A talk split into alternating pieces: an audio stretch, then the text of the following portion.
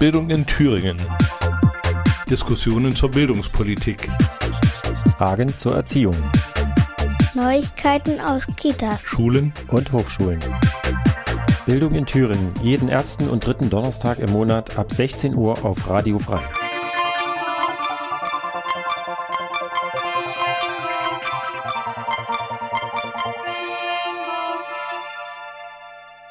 Herzlich willkommen bei Bildung in Thüringen. Wir begrüßen die Hörerinnen von Radio Frei in Erfurt und von offenen Kanal in Jena. Sowie die Hörerinnen und Hörer von Radio Lotte in Weimar und von Radio SRB in Saalfeld, Rudolstadt und Bad Plankenburg.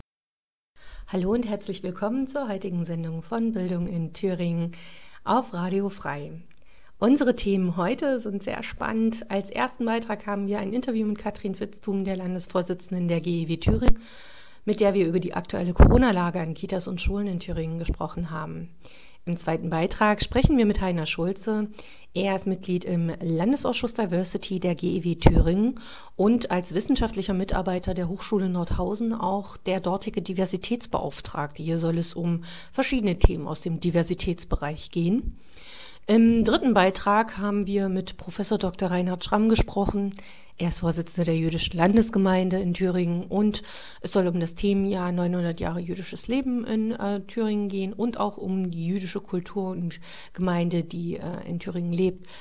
Natürlich geht es auch ein Stück weit äh, wieder um den Bildungsbereich. Was wünscht sich die jüdische Landesgemeinde von Schulen und den dort tätigen Pädagoginnen? Ich wünsche euch ganz viel Spaß.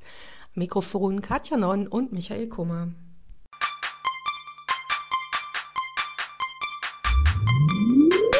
Bildung in Thüringen in Erfurt zu hören auf 96,2 MHz auf Radio Frei. Und ihr hört äh, Bildung in Thüringen, die zweite Sendung im Dezember. Und jetzt ist bei mir Katrin Fitzdum, nicht im Studio, sondern wir im Vorgespräch. Wir haben das Interview ein paar Tage vorab aufgezeichnet. Hallo Katrin. Hallo. Ja, du bist die Vors Landesvorsitzende der Gewerkschaft Erziehung und Wissenschaft äh, und wir sprechen ja öfter mal drüber über diverse gewerkschaftliche mh, Diskussionen und Probleme, die es so gibt im Bildungsbereich. Und ein Thema, was uns jetzt schon das ganze Jahr verfolgt, ob wir wollen oder nicht, ist natürlich äh, das Coronavirus und die, der Versuch der Eindämmung. Und das betrifft in erster Linie oder vor allen Dingen natürlich auch die Bildungseinrichtungen, Kita, Schule, Hochschule und auch Weiterbildungsbereich. Wie ist denn jetzt kurz vor Weihnachten die aktuelle Lage? Es ändert sich ja quasi täglich was. Also die aktuelle Lage ist, dass im Grunde genommen ab dem 16.12. alle Kitas, alle Kindergärten und alle Schulen geschlossen sind. Allerdings gibt es für die Kitas und auch für die Klassenstufe 1 bis 4 die Möglichkeit der sogenannten Notbetreuung, die allerdings tatsächlich sich nicht auf Notfälle beschränkt, sondern relativ weich formuliert ist, sodass wir im Moment davon ausgehen, dass sich zumindest bis zu dem Beginn der Weihnachtsferien an den Kindergärten die Situation nicht wirklich verändert. Da höre ich schon Kritik raus. Das heißt, das Ziel ist ja eigentlich, dass man diese Orte, an denen viele Menschen aufeinander treffen und auch aufeinander sitzen oder sich bewegen in, in kleinen Räumen, viele Personen, dass man die auch mit diesem sogenannten harten Lockdown schließt oder teilschließt. Jetzt höre ich die Kritik raus, klappt vielleicht gar nicht, weil die Eltern irgendwie sagen können, äh, ich, mein Kind muss betreut werden, weil ich muss einkaufen gehen. Ganz so schlicht ist es nicht. Also das Ministerium hat tatsächlich aus den Erfahrungen des Frühjahrs gelernt und festgestellt, dass Eltern mit ihrer Betreuungszeit tatsächlich in diesem Jahr am Ende sind. Urlaub ist aufgebraucht, es sind genügend Minusstunden angesammelt und das Ministerium wollte dem entgegenkommen und hat halt gesagt, okay, wir fassen die Notbetreuung nicht ganz so eng. Allerdings ist möglicherweise die Solidarität der Eltern mit den Erzieherinnen auch nicht so weit ausgebildet. Es gibt einfach tatsächlich sehr viele Eltern, die ihre Kinder abgeben in der Kita, obwohl sie die Möglichkeit hätten, das Kind auch zu Hause zu betreuen. Vielleicht nicht den ganzen Tag, aber doch so, dass zumindest die Kita-Besuchszeit deutlich eingeschränkt sein könnte. Da hoffen wir darauf, dass das Ministerium nochmal nachschärft, zumindest ab Januar. Also wir gehen ja davon aus, dass der Lockdown zwar irgendwie Ergebnisse zeigt über die Zeit, die jetzt kommt, aber das wird im Januar noch nicht weg sein. Und insofern brauchen wir da doch deutlich klare Regelungen, wie Notbetreuung organisiert sein kann.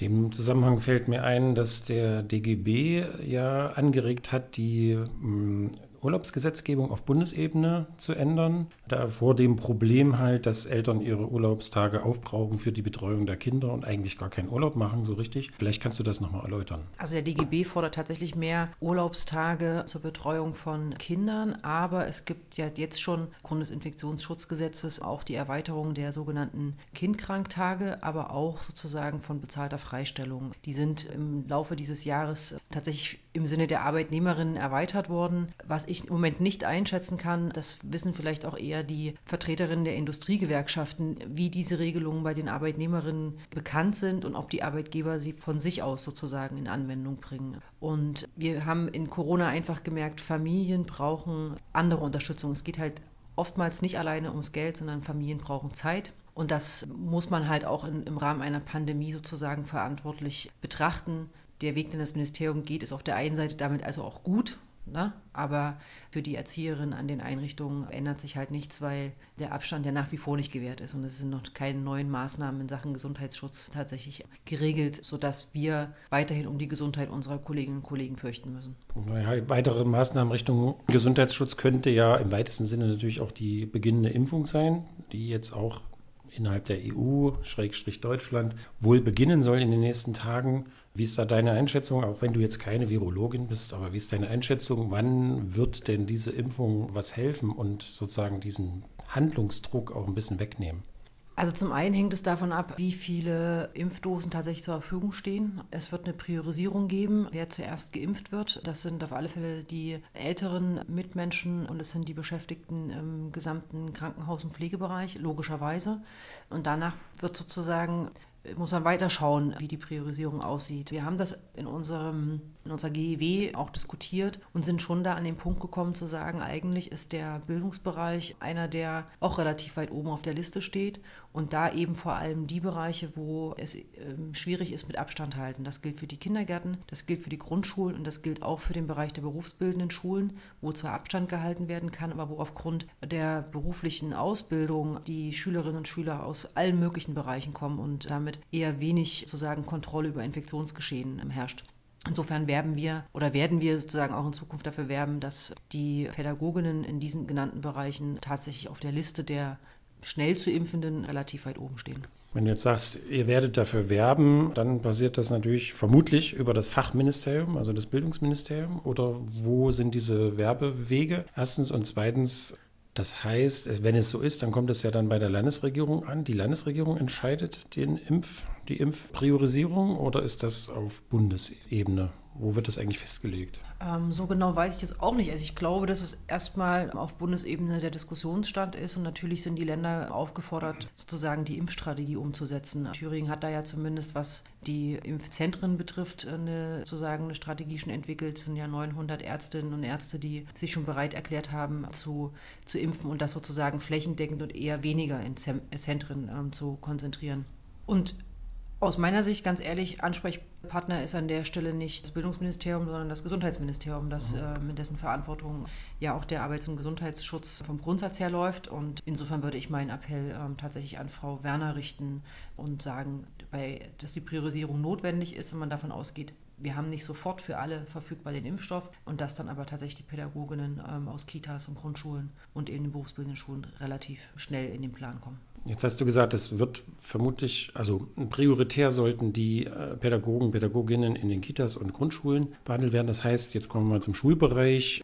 Da sieht die Regelung so aus, Klasse 1 bis 4 wird notbetreut bei Bedarf oder Klasse 1 bis 6. Das hat sich ja neulich geändert. Wie ist da der Stand?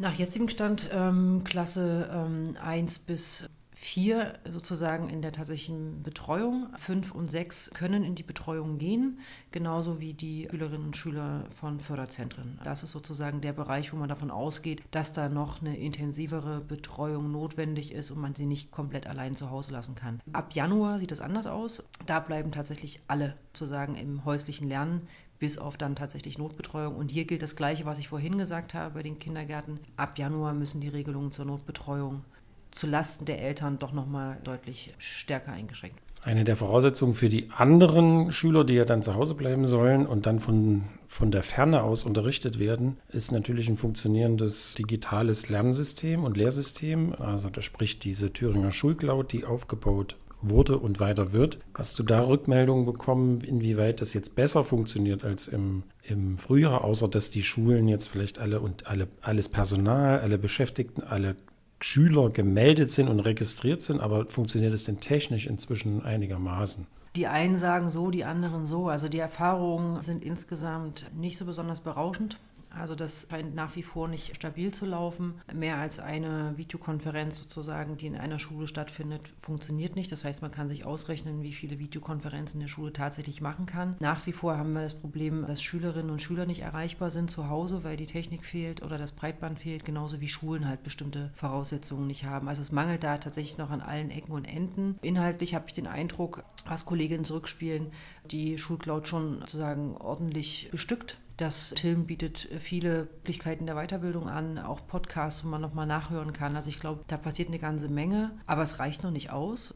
Was ich aber auch sagen will, ist, dass es, glaube ich, nicht, äh, nicht notwendigerweise bedeutet, dass Distanzunterricht digital stattfindet. Also man kann auch nach wie vor gut analog das, ähm, ins häusliche Lernen ähm, gehen, braucht halt eine andere Vorbereitung. Also dann gibt es halt das klassische Arbeitsblatt, das man ausfüllen muss und es gibt vielleicht Texte zum Lesen und noch ein paar Leitfragen dazu. Also auch das muss man sozusagen mitdenken und ich setze darauf, dass die Kolleginnen und Kollegen immer das für sie richtige Medium sozusagen auswählen, was die größtmögliche Erreichbarkeit von Schülerinnen und Schülern angeht. Ein Teil der Dinge, die da gemacht werden müssen, äh, ist ja auch sozusagen eine, eine, bessere personelle Ausstattung zu gewährleisten als Land, beispielsweise um die Digitalisierung voranzutreiben, also sprich mehr technisches Personal im Tilm, die diese ganze Cloud zum Beispiel betreuen.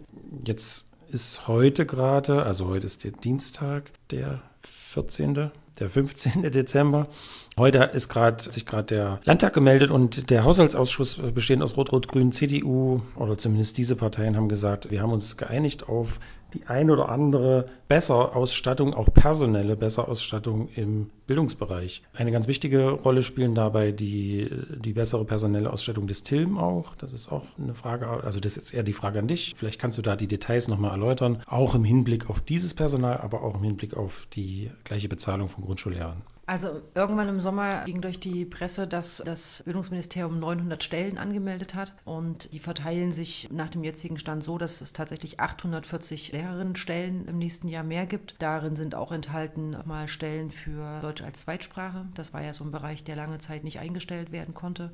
Und wenn man jetzt rechnet 900 minus 840, dann bleiben 60 übrig. Und diese 60 gehen tatsächlich in unterschiedlichen Teilen an das TILM, damit es besser investieren kann in die Digitalisierung und in die Fortbildung der Kolleginnen und Kollegen. Es gehen auch Stellen an die staatlichen Schulämter, damit dort die Einstellungsverfahren tatsächlich in dem Tempo bearbeitet werden können, wie es erforderlich ist. Wir haben ja vier Einstellungstermine und die Schulämter sind tatsächlich auch personell an ihren Grenzen angelangt, sodass sich das ein oder andere verzögert hat. Also auch die kriegen einen Stellenaufwuchs und ein paar wenige Stellen fürs Ministerium. Auch da klemmt es personell.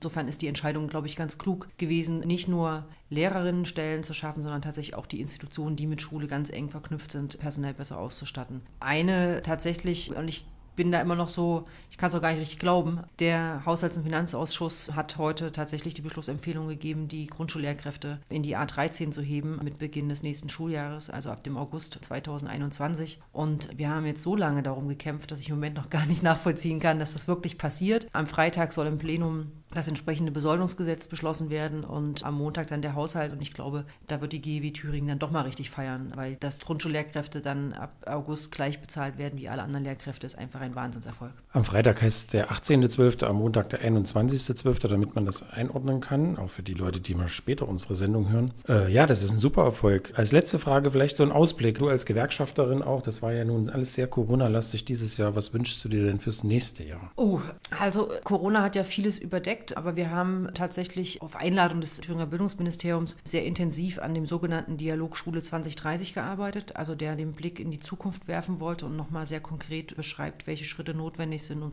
äh, Schulen in Thüringen weiterzuentwickeln. Da sind wir jetzt gerade in der Endfassung, Endredaktion. Der wird im Januar veröffentlicht. Und was ich mir wirklich wünsche, ist, dass wir die dort erarbeiteten Ergebnisse uns nicht nur sehr genau anschauen, sondern tatsächlich mit allen Beteiligten und mit aller Kraft anfangen, ähm, die Dinge umzusetzen. Und Und dann gibt es auch für uns noch eine ganze Menge zu tun, damit die dort beschriebenen Anforderungen tatsächlich auch Realität werden. Da ist eine ganze Menge Gewerkschaft mit drin schon, aber manches muss man, müssen wir auch, glaube ich, nochmal inhaltlich und vor allem auch tariflich begleiten. Aber das steht an, darauf freue ich mich und hoffe auch, dass das mit oder ohne Corona ein wirklich spannender Prozess wird. Vielen Dank. Gerne.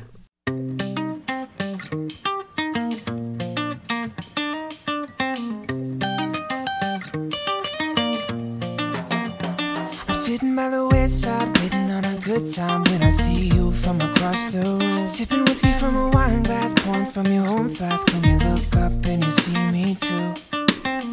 I'm not one for chasing, that might be changing.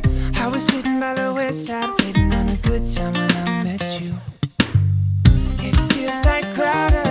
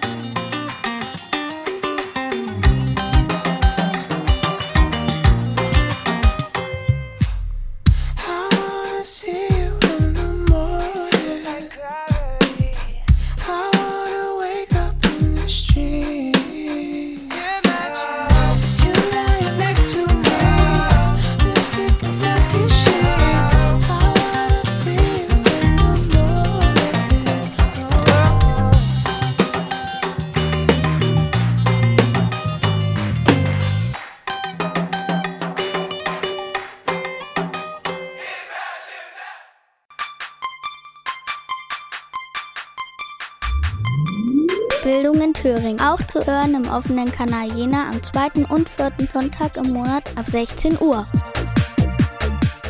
Und bei mir ist Heiner Schulze. Heiner Schulze ist Mitglied in der GEW, logischerweise, deswegen ist er hier im Interview. Er ist Mitglied im Landesausschuss Diversity. Was genau das ist, werden wir gleich klären. Und er arbeitet an der Hochschule Nordhausen. Du kannst vielleicht dich vorstellen, was du da so genau machst. Ja, hallo. Wie gesagt, ich arbeite in Nordhausen an der Hochschule, bin da wissenschaftlicher Mitarbeiter auch für dieses wunderbare Themenfeld Diversität. Bin Diversitätsbeauftragte nach Thüringer Hochschulgesetz. Die sind im Prinzip analog zu den Gleichstellungsbeauftragten seit 2018 im Gesetz. Auch dank der GEW, die sich dafür eingesetzt hat. Ja, da sprichst du gleich mal die Gewerkschaft an. In der GEW Thüringen gibt es ja eine Arbeitsgruppe, nennt sich Landesausschuss Diversity und die beschäftigt sich halt mit Diversitäts-, also Vielfaltserfahrungen und Befunden. Warum ist das aus deiner Sicht notwendig und was hat das eigentlich mit dem Bildungssystem in Thüringen zu tun? Also notwendig ist es im Prinzip, weil man sich ja schon mittlerweile festgestellt hat, dass wir nicht einfach alle gleich sind, sondern Leute auch ganz unterschiedlich sich durch dieses Bildungssystem navigieren. Manche Leute haben vielleicht mehr Probleme, manche andere. Was ja viel diskutiert wird, auch im Zuge der PISA-Studie, ist zum Beispiel, dass die soziale Herkunft in Deutschland immer noch relativ stark verknüpft ist, dem Bildungserfolg. Und als Landesausschuss sozusagen beschäftigen wir uns da damit, wie kann man für alle Leute Barrieren abbauen, dass alle Leute gleichberechtigt teilhaben können am Bildungssystem. Und ihr seid eine Arbeitsgruppe und beschäftigt euch mit diesen Themen und einer der Haupt, sagen wir, Ausflüsse eurer Tätigkeit ist, nebst politischer Einflussnahme natürlich, aber ist, dass ihr einmal im Jahr den Schwerpunkt innerhalb der Mitgliederzeitung, der Zeitung von der GEW Thüringen gestaltet, inhaltlich wie teilweise auch äh, optisch. Und dieses Jahr habt ihr ein ganz spannendes Thema, wie ich finde, aber ich finde die anderen natürlich auch spannend, mit dem schönen Titel Sichtbarmachung bzw. Unsichtbarmachung von kultureller und religiöser Vielfalt. Da muss man erstmal fragen, das ist ja ein sehr weit gefasster Titel. Also inwieweit wird diese Vielfalt denn auch sichtbar? Braucht es überhaupt explizite Sichtbarmachung? Also was ist denn euer Anliegen mit diesem Schwerpunkt? Also ich glaube, diese Vielfalt ist, wenn man aufmerksam durch die Stadt geht, auf jeden Fall auch sichtbar. Auch im Bildungssystem ist es immer mehr sichtbar. Und wir haben im Landesausschuss relativ viel darüber diskutiert, ob man das auch, ob man sozusagen eine explizite Sichtbarmachung von kultureller und religiöser Vielfalt braucht. Wir sagen ja, denn erst wenn Sachen uns bewusst sind, können wir auch lernen, damit umzugehen, können uns auch selbst besser verorten. Und was halt sozusagen damit aber nicht passieren soll, ist, dass wir, also im Fachjargon würde man jetzt Othering sagen, so die Veranderung, wo man andere Gruppen als so eine homogene Masse, das sind die und die und die sind genau die und die. Darum geht es uns nicht, sondern es eigentlich darauf aufmerksam machen, die Vielfalt, die auch innerhalb zum Beispiel der Thüringer Bevölkerung da ist. So, und es gibt halt viele Leute mit unterschiedlichen Hintergründen. Und selbst in Thüringen zum Beispiel, ich meine, im Kiffhäuserkreis super religiös, ganz viel, in Erfurt eher weniger. Das ist da Beispiel auch eine Art von religiöser Vielfalt, die da ist. Mit der man umgehen muss. Hm, vielleicht kann man noch mal zwei, drei Beispiele sagen. Also ihr habt jetzt natürlich nicht nur euch mit religiöser Vielfalt beschäftigt, sondern das ist ja, da geht es auch um Filmempfehlungen, es geht um die Perspektivwechsel, Praxisstelle Thüringen, es geht um einen Feiertagsquiz und so weiter. Vielleicht kannst du noch mal zwei, drei Sätze zu diesem Schwerpunkt sagen. Also das ist der, der im Moment in der Dezemberausgabe und online sichtbar ist. Genau, also wir haben versucht irgendwie auch durch dieses Themenheft ein bisschen deutlich zu machen, was dieses Thema alles beinhalten kann und haben auch versucht, das auf eine niedrigschwellige Art und Weise zu machen. Also durch zum Beispiel so etwas wie Filmempfehlungen, wie du auch schon gesagt hast, die auch zeigen, wie sowohl in Deutschland als auch teilweise in anderen Ländern, also der eine Film aus Frankreich, kulturelle Vielfalt auch innerhalb der Gesellschaft eigentlich schon Alltag ist. Und wenn man irgendwie auch guckt bei dem Feiertagsquiz, letztendlich weiß man doch schon relativ viele dieser Begriffe oftmals. Man weiß irgendwie, okay, es gibt jüdische Feste, es gibt muslimische Feste, es gibt teilweise unterschiedliche christliche Feste. Also erst am 6. Dezember ist orthodoxes Weihnachten. So. Auch das wird in Thüringen gefeiert. 6. Dezember oder meinst du 6. Januar? Meine ich ja, genau, 6. Januar. 6. Januar, genau, also Anfang Januar. Mhm. Hm, ja, Vielfalt, also ihr, ihr fordert das ja auch mal ein, also Vielfalt, die wahrzunehmen und entsprechend vielfältig auch sozusagen mit den Menschen, Personengruppen etc. umzugehen, also jeweils spezifisch, also ist das zumindest, was bei mir ankommt. Jetzt ist das Thema eine Haltung, eine Diskussion, die oft äh, sozusagen jetzt in Anführungsstrichen auch bei den Gutmenschen verortet wird, also kritisch gesehen wird von einigen. Und es geht vielen Leuten oder einigen zumindest ganz schön auf die Nerven. Könnt ihr das nachvollziehen? Wie ist da eure Haltung dazu? Reagiert ihr auf sowas, solche, sagen wir, Anfeindungen, die es vielleicht auch gibt, oder, oder lässt euch das irgendwie kalt? Hm, also man ist in der Tat immer wieder damit konfrontiert und was ich da eigentlich machen würde, ist auch an die professionelle Haltung. Also zum einen an die professionelle Haltung appellieren, denn letztendlich, wir wollen ja alle, dass wir sind Bildung und Wissenschaft und die Leute, denen wir Bildung zukommen lassen, das wollen wir ja so gut wie möglich machen. Und wenn wir irgendwie ignorieren, dass, oder wenn wir Leute nicht ernst nehmen in ihrer Persönlichkeit, dann können wir denen auch nicht die Bildung angedeihen lassen, die wir eigentlich wollen. Mhm. So, das ist für mich ein wichtiger Punkt. Und letztendlich geht es auch darum, es kommt halt auch uns zugute, wenn wir anerkennen, dass Menschen vielfältig sind, auch wir sind vielfältig. Und auch uns, wie auch wir sind sozusagen von Vielfalt betroffen. Also ein Thema, was wir ja auch immer wieder zumindest im Hinterkopf haben, ist das Thema Behinderung. Und was natürlich Barrierefreiheit ist zum Beispiel ein großes Thema.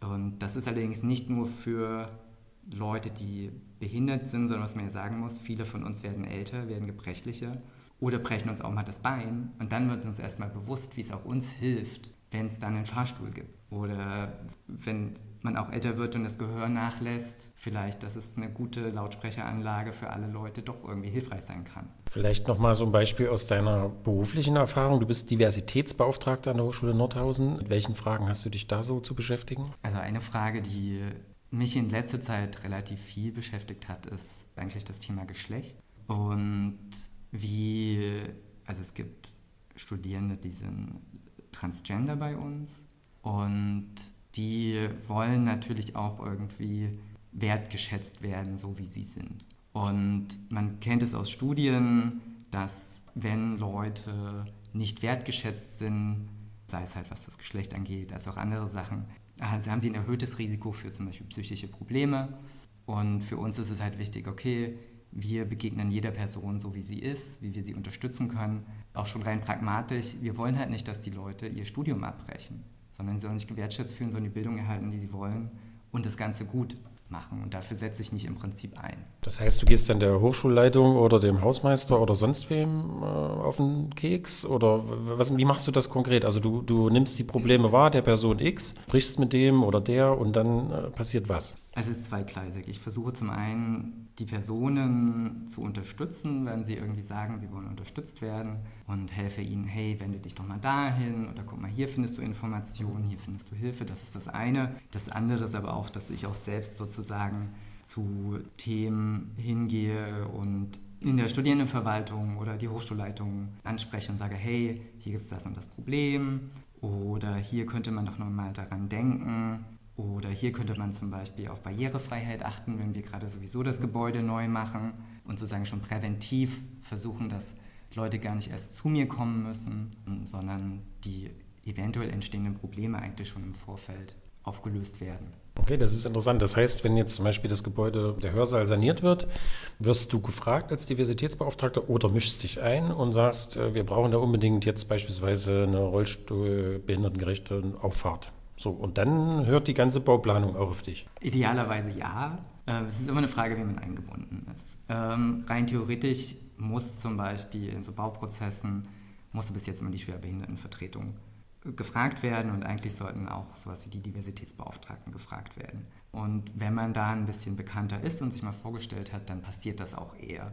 Und ich bin aber auch ich wurde so in dieser Position ernannt, da gab es schon einen Bauprozess. Ich bin dann auch nochmal hin und habe nachgefragt, wie sieht es denn aus? Wurde daran gedacht, habe ein bisschen genervt, habe ein bisschen daran erinnert und so hat das dann auch funktioniert, dass vielleicht gewisse Sachen nochmal stärker im Bewusstsein waren. Und später wurde dann auch nochmal auf mich zugekommen und dann so, hey, wir haben gerade überlegt, würde das und das Sinn machen oder nicht? Und habe da halt versucht zu unterstützen. Dein zweites, sagen wir mal, ehrenamtliches Standbein ist ja im Landesausschuss Diversity, also die Arbeitsgruppe, die sich mit äh, Vielfalt beschäftigt in jeglicher Hinsicht innerhalb der Gewerkschaften Erziehung und Wissenschaft. Kannst du noch mal ganz kurz diese Arbeitsgruppe vorstellen? Wie viele Leute sind das eigentlich? Wie oft trefft ihr euch? Kann man da mitmachen? Wo findet man euch? Also wir sind im Moment, glaube ich, ungefähr sechs, sieben Leute aus ganz unterschiedlichen Teilen auch der GEW, von Hochschulbereich bis Schulbereich Erwachsenenbildung und treffen uns ungefähr alle zwei, drei Monate. Im Moment online, normalerweise in Erfurt oder teilweise auch an anderen Orten in Thüringen. also wir kommen auch aus unterschiedlichen Orten von Thüringen. Da kann man sehr, sehr gerne mitmachen. Wir freuen uns immer, wenn Leute auch dazu kommen und auch ihre ganz eigenen Perspektiven reinbringen. Also wir würden uns zum Beispiel auch über mehr Frauen freuen. Also da sind wir, wir sind im Moment noch mehr Männer, würden uns sehr stark freuen, wenn mehr Frauen dabei sind oder auch mehr Menschen mit Behinderung etc. pp. Also wir können uns da auch immer nur verbessern und vielfältiger werden und auch so Probleme noch besser erkennen oder mögliche Themen. Kontaktdaten hast du die im Kopf, dann sage ich sie schnell an. Also auf der Internetseite www.gew-thüringen.de, dort findet ihr den Unterpunkt Bildung und Geschlecht und dort ist der Landesausschuss Diversity verankert mit E-Mail-Adresse, Telefonnummer und so weiter. Heiner, ich danke dir für das Interview. Gerne, danke.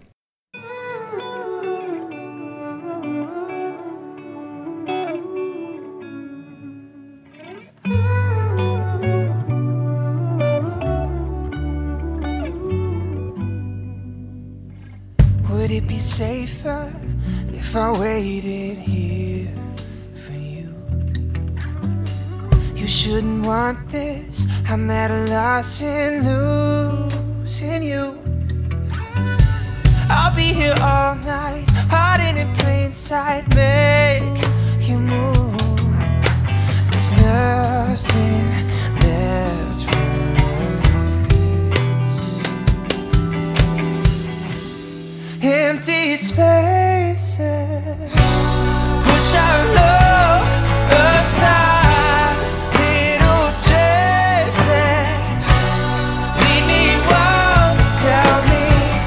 Have to fall so far just to right back where we are.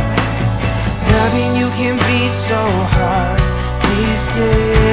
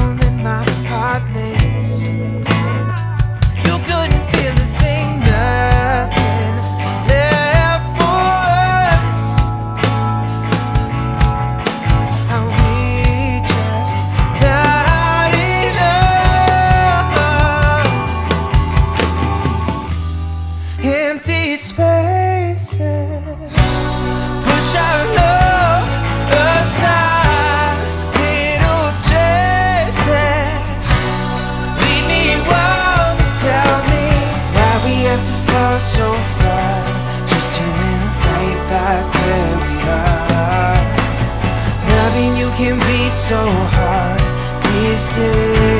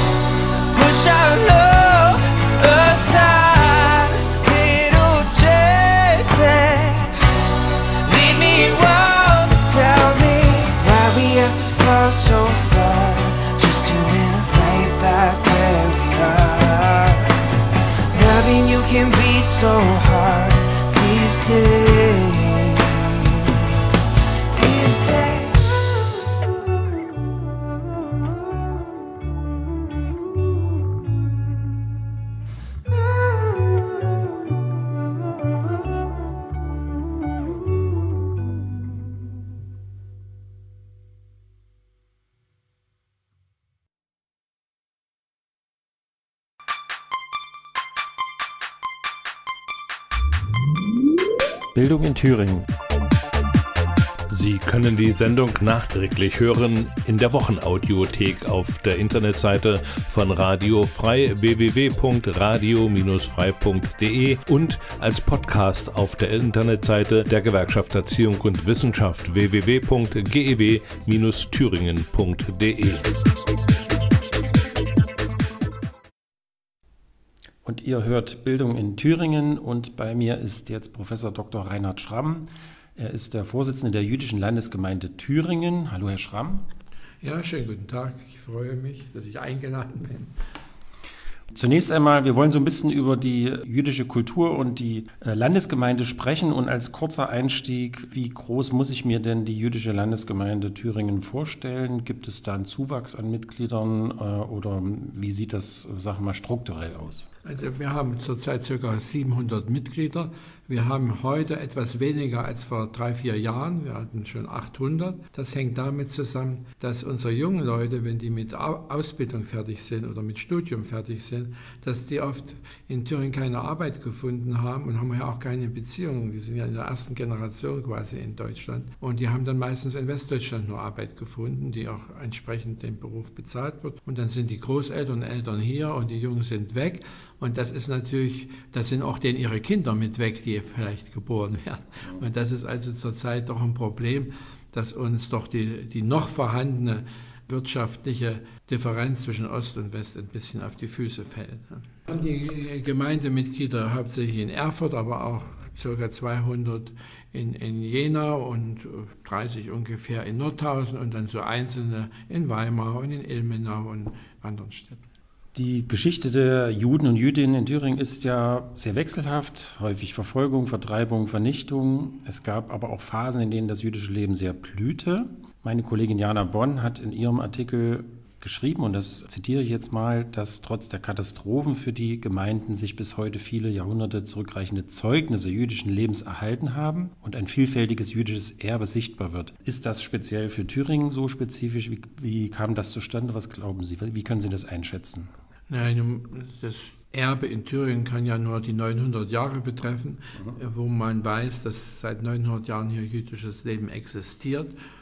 Und da haben wir natürlich das Glück in Erfurt, dass manches nicht zerstört wurde, was anderswo in Deutschland oder in Europa zerstört wurde. Wir haben hier die alte Synagoge, wir haben die kleine Synagoge, wir haben die Mikwe, wir haben einen sehr gut gepflegten, gut erhaltenen Friedhof und wir haben die in der DDR neu gebaute Synagoge, die 1972 ge, 52, Verzeihung, geweiht wurde, wo wir jetzt sitzen zum Beispiel. Das war meines Wissens der einzige Synagogenneubau oder gab es noch weitere in der DDR? Es hat wohl in Dresden eine Baumaßnahme gegeben, wo irgendwas auf dem Friedhof umgewidmet wurde, das man benutzen konnte. Aber eine Synagoge in dem Sinne, die ist nur hier in Erfurt gebaut worden. Mhm. Bleiben wir bei der DDR. Die Haltung zu Israel und deren antisemitische Ausprägung war ja existent. Gibt es da aus Ihrer Sicht denn Kontinuitäten in Thüringen? Gibt es da Erklärungsmuster, warum solche Denkweisen vielleicht Bestand haben oder nicht Bestand haben? Also das Thema ist relativ kompliziert. Und so wie es zu DDR-Zeiten kompliziert war, ist es heute kompliziert. Zu DDR-Zeiten war es so, dass natürlich die Juden in der DDR, nachdem der Stalinismus in der Schärfe vorbei war, also nach dem Tod Stalins, ja eigentlich keinen offenen Antisemitismus gegeben hat. Es hat eine Rangierung der Opfer gegeben, sodass die Juden sicherlich, obwohl sie natürlich in großer Masse vorhanden waren, leider äh, nach den vielen Kommunisten und möglich Sozialdemokraten erst erwähnt wurden, ne? die waren eben nur Opfer und nicht Widerstandskämpfer. Das war so eine Opferhierarchie. Aber das gibt es heute auch. Heute vergessen manche die kommunistischen Opfer. Also das, so ganz unterschiedlich ist das gar nicht. Und was Israel betrifft, da war das so, dass wir hier in der Gemeinde, der, der Vorsitzende zur letzten DDR-Zeit, Herr Scharf Katz, sich immer sehr öffentlich, also in der Synagoge, und da konnten natürlich auch Leute kommen, da sind bestimmt auch welche gekommen, die echt zugehört haben oder mussten, ja, immer sich für Israel laut eingesetzt haben. Und er hat dann 1988 von der Regierung dann einen Orden bekommen, äh, der Völkerverständigung. Also auch das ist etwas anders, als es manchmal so dargestellt wird. Aber diese, diese Übernahme des sowjetischen der sowjetischen Politik gegen Israel als Speerspitze des Imperialismus, wie das genannt wurde, ja, das war schon schmerzlich. Und erst Mitte der 80er Jahre hat sich das etwas gelockert, wo auch die DDR versucht hat, wieder mit Israel vielleicht ein bisschen in Beziehung zu kommen und manche Künstler schon hinfahren konnten und manche gekommen sind. Ja. Aber sagen wir mal, wenn Sie fragen, hat sich heute was geändert, ist das geblieben? Natürlich, wer ein im Kopf Voreingenommenheit gegen Juden hat und das überträgt auf Israel und das in der DDR-Zeit gemacht hat, der hat, der hat es vielleicht auch nach der Wende weitergemacht. Da machen wir ja keine Kontrolle, was in den Köpfen los ist. Was wir wissen, dass wir heute, damals hat uns das wehgetan, die Haltung der DDR zu Israel, weil wir da noch eine andere Sicht haben und das auch gut begründen können. Aber heute sind wir auch traurig, weil heute gibt es einen sehr israelbezogenen Antisemitismus wo sich rechte, linke, muslimische Extremisten treffen, die sich sehr stark da einsetzen gegen Israel. Und da kommen noch diese Verschwörungstheoretiker dazu in den letzten Monaten, die die Juden auch wieder sozusagen verantwortlich machen für mögliche Fehlentwicklung dieser Welt, so grotesk wie das ist, aber das ist leider so, sodass wir eigentlich gar nicht mehr so gerne hören, wenn jemand sagt, ach, wir sind gegen Antisemitismus, als soll man dann noch so Danke dazu sagen nach sechs Millionen Toten. Aber wir sind schmerzlich berührt, wenn wir diesen Israel-bezogenen Antisemitismus spüren, der noch intellektuell noch dargestellt wird, weil da ballt sich alles zusammen, wer, wer gegen uns ist, das ist der gemeinsame Nenner der Antisemitismus von diesen Leuten, die sich gegen Israel wenden. Das hat nichts mit Politik zu tun, gegen die man sich wenden kann in Israel. Aber einen jüdischen Staat, den darf man nicht in Frage stellen. Und das macht der israelbezogene Antisemitismus. Von links, rechts, muslimisch bis verschwörungstheoretisch. Also das sind nicht so nette Worte von mir, aber es hat auch keinen Zweck, zu der Frage zu lügen. Jetzt haben Sie gesagt, es sind ungefähr 700 Mitglieder und im Vorgespräch haben Sie mir gerade erzählt, dass Sie ja auch sich zum Beispiel kümmern, auch um Kinder und Jugendliche, die diverse Probleme oder Fragestellungen haben, die in verschiedenen Schulen halt in Thüringen sind. Äh, wir sind ja die Bildungsgewerkschaft und uns interessiert natürlich eben auch dieser, dieser Schulblick. Vielleicht können Sie das nochmal kurz beschreiben. A, wie kümmern Sie sich da, Sie persönlich oder als Gemeinde, um die Kinder und Jugendlichen? Und äh, B, begegnet denen denn persönlich dieser Antisemitismus? Das, was Sie jetzt gesagt haben, ist ja eher ein israelbezogener Antisemitismus, eher strukturell gedacht, sage ich mal. Gibt es einen auch, den die Leute persönlich merken, verstärkt merken oder weniger als vor fünf oder zehn Jahren? Wie ist da so die, der Stand?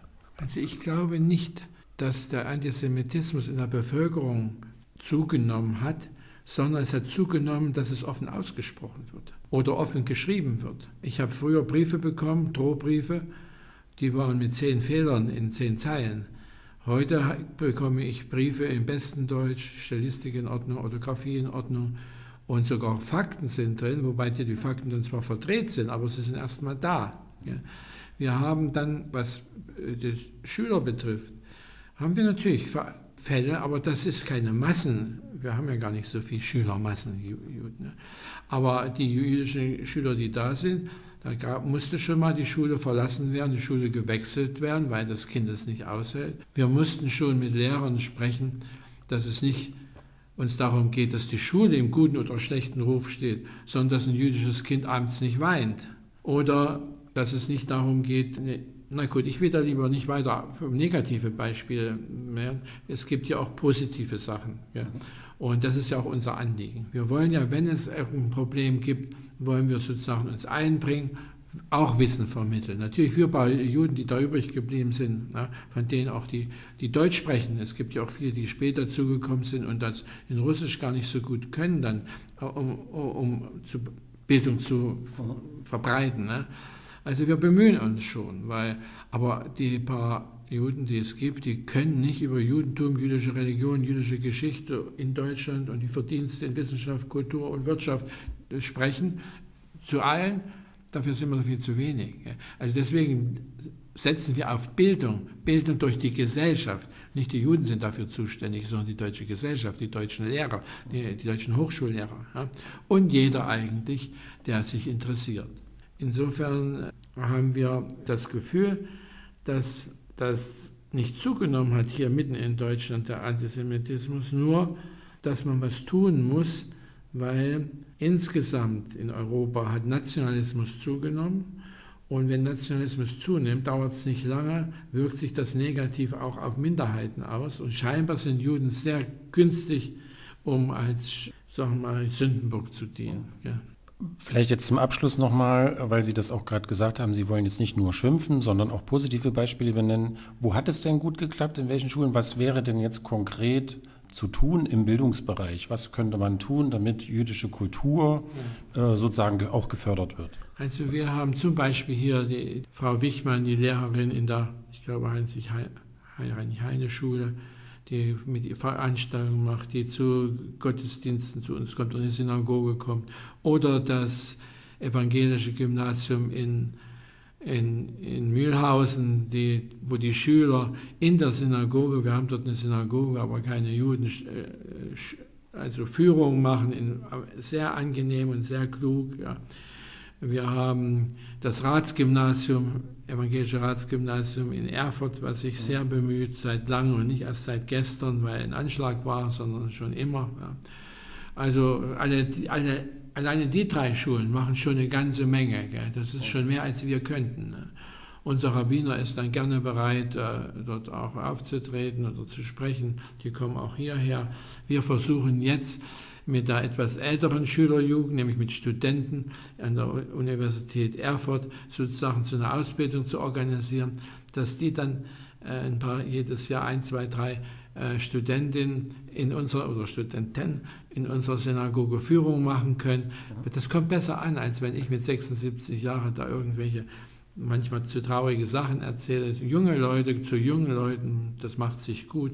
Das hat in Mühlhausen, haben sie eine Frank-Ausstellung durchgeführt, das haben nicht wir gemacht. Unsere Mitglieder der Gemeinde, die oft, oft sehr alt sind, waren sehr begeistert von den deutschen Schülern in, in, ja, in Mühlhausen. Und wir haben eben auch, wenn wir zum Beispiel auf dem Friedhof Gedenkfeiern machen, da haben wir oft, das ist wieder das Evangelische Ratsgymnasium hier in Erfurt, machen die ein Programm, was auf hohem Niveau ist. Man glaubt nicht, eigentlich müsste man es ja wissen, ich habe ja drei Kinder auch Enkel, wie klug Kinder mit 16, 17, 18 Jahren schon zu diesen Themen sind. Oh. Ja. Und äh, das liegt aber auch darauf, dass sie von konkreten Lehrern sehr gut geführt werden. Das sind nicht immer die Lehrer, die vielleicht so als Fach haben, sondern einfach die sind eben so, dass sich die Geschichte interessieren. Man kann auch als Physiklehrer sich einbringen in die Geschichte und sie erklären. Ja, dann haben wir, äh, dann haben wir zum Beispiel, wenn wir so Veranstaltungen am 27. am 27. Januar haben, da macht halt auch, das war das, das war glaube ich diese Heinrich-Heine-Schule, hoffentlich heißt es auch wirklich so. Ich glaube, es ist die Schiller-Schule. Ach, Verzeihung, die Schiller, ja? Ja, ja, ja, ja, ja. Na gut, ich wollte da vielleicht einen Juden lieber haben. habe ich das verwechselt. Ja, aber die Frau Wichmann ist unabhängig, unabhängig davon, wie die Schule sich nennt. Gut, danke, dass Sie das noch korrigiert haben. Die Schillerschule mit sehr interessierten Schülern und sehr engagiert selber. Das wirkt natürlich sich auf die Schüler aus. Wie der Lehrer solche Kinder müssen in der Regel doch angeregt werden. Und das machen viele Lehrer in Thüringen. Also das, das muss man positiv erleben, erwähnen auch. Ja. Und gerade in der Zeit, wo Juden Angst haben, nach dem Einschlag in Halle, unsere älteren Juden, die Jungen sind ja oft weg schon, ja, oder haben vielleicht auch nicht so viel Angst. Ne. Aber unsere älteren Juden, die haben gesagt, ne, warum ist das nicht in Erfurt passiert? Wir haben die schlechteren Türen. Bei uns hätten die Türen nicht gehalten. Wir haben jetzt seit zwei Tagen ordentliche Türen. Nach 13 Monaten Kampf haben wir jetzt ordentliche Türen. Also jetzt kann keiner mehr mit dem Gewehr uns durch die Tür folgen. Ja, also insofern, insofern äh, in, dieser, in dieser Zeit, wo auch Ängste sich wieder erneuern, auch bei Juden, subjektiv oder objektiv gegeben, ist es sehr wohltuend, wenn die Gesellschaft, vor allem wenn Schüler und Lehrer sich da einbringen. Und da haben wir viele Partner. Und zwar in allen demokratischen Parteien ja, äh, gibt es eine Unterstützung. Und auch bei allen, die nicht, oder bei vielen, die gar nicht organisiert sind. Ja. Und, äh, und wir gehen auch davon aus, dass das Engagement für Geschichte der Juden, für das Wissen über Judentum eine Sache ist, die man in den Vordergrund stellen muss und da gibt es vieles Positive zu berichten, was in den letzten 100 Jahren zustande gekommen ist. Und da haben wir überall, in allen Kreisen, denke ich, Verbündete, so wie es in allen Kreisen eben Ungebildete gibt und wenig Wissende, das gibt es auch. Aber das ist ja normal. Ja. Gut, ich danke Ihnen, Professor Schramm, für dieses Gespräch. Dankeschön. Ich danke auch.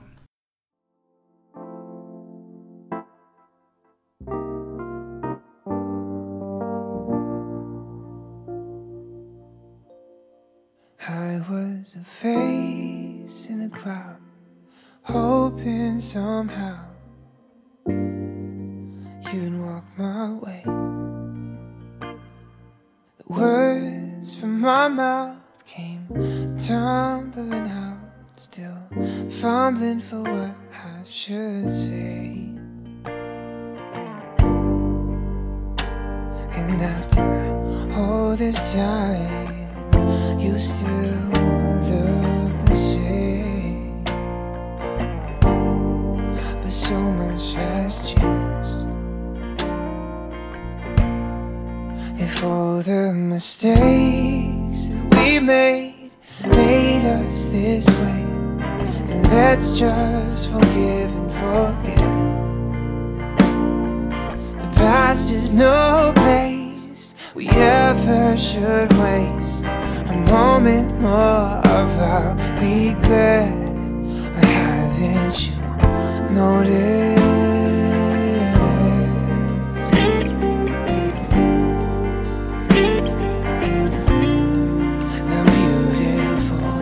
머리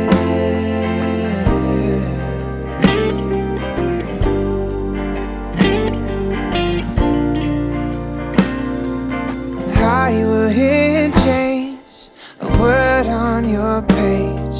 The people or places you've been. Love has a way of giving us change. We need but we'll never admit. Haven't you noticed?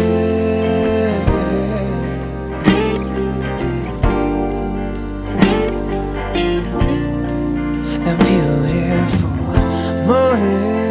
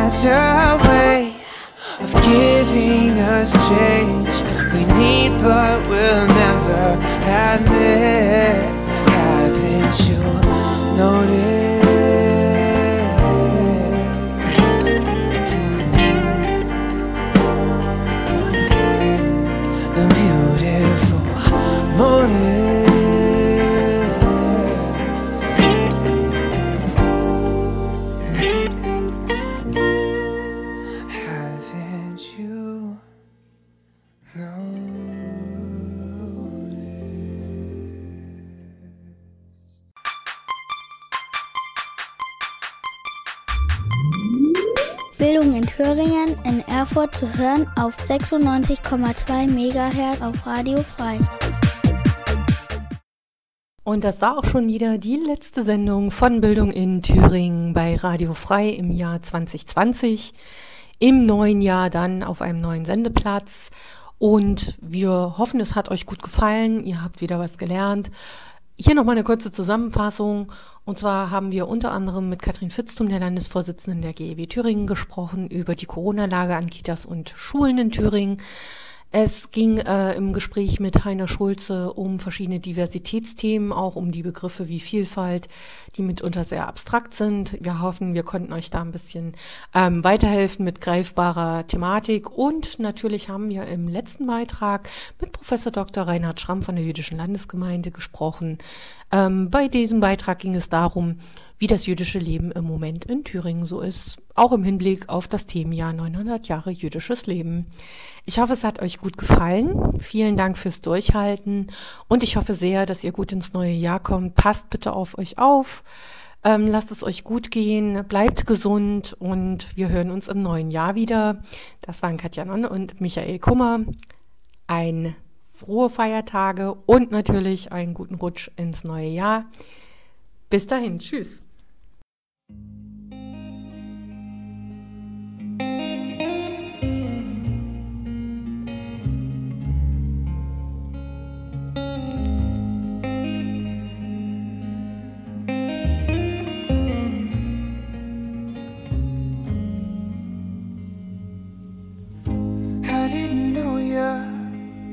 I didn't know you from Eve when we first met. Sleep in the garden, begging your pardon, but please don't wake me yet. If you just stay the night, maybe we can make things right. I won't take much of your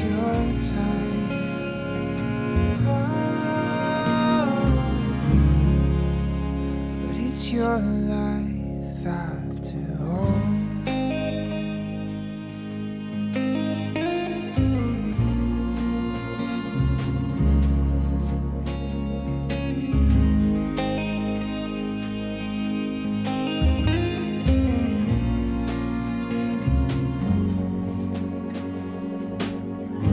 You light a fire, a flame of desire